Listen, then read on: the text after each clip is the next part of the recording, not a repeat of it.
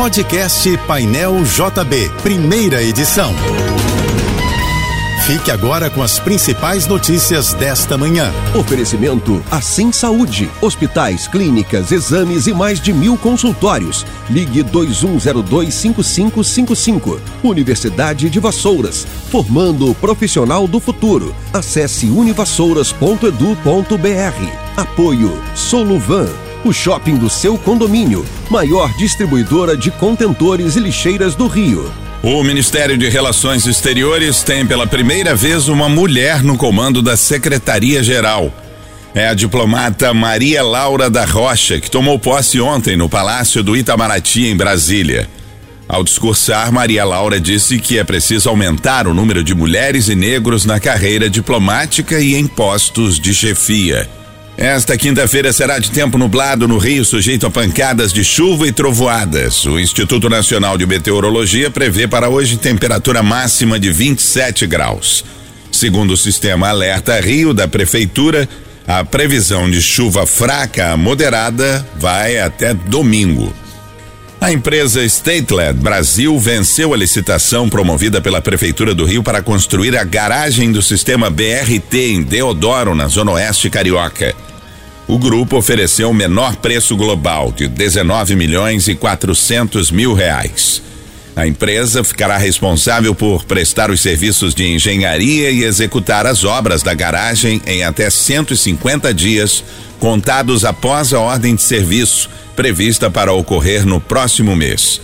A garagem do BRT em Deodoro terá uma área de 31.900 metros quadrados e capacidade para abrigar até 112 ônibus articulados. A ministra do Meio Ambiente e Mudança do Clima, Marina Silva, anunciou, entre outras medidas, ao tomar posse, a criação da Secretaria Extraordinária do Controle do Desmatamento. A proposta é frear a derrubada das florestas Dados do Instituto do Homem e Meio Ambiente da Amazônia, conhecido como Imazon, apontam que a área de floresta desmatada da Amazônia Legal em 2022 foi a maior dos últimos 15 anos. De agosto de 2021 a julho de 2022 foram derrubados 10.781 quilômetros quadrados de floresta, o que equivale a sete vezes a cidade de São Paulo. Marina também anunciou a criação da Autoridade Nacional de Segurança Climática, que vai cuidar dos temas relacionados ao aquecimento global.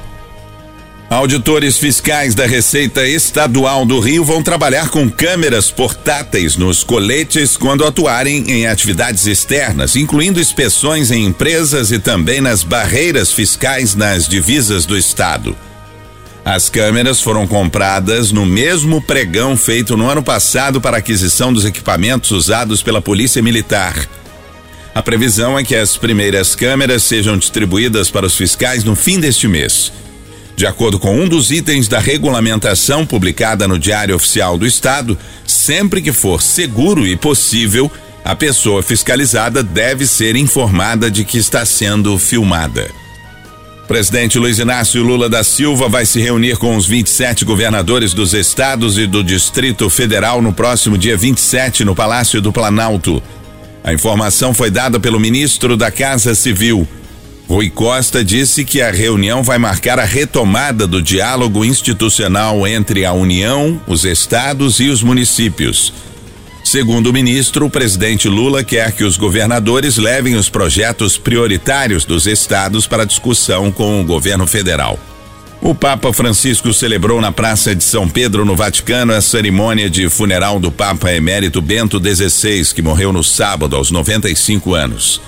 A cerimônia teve liturgia semelhante à missa fúnebre de um Papa reinante, com algumas modificações, como o uso de palavras diferentes para se referir a Bento XVI.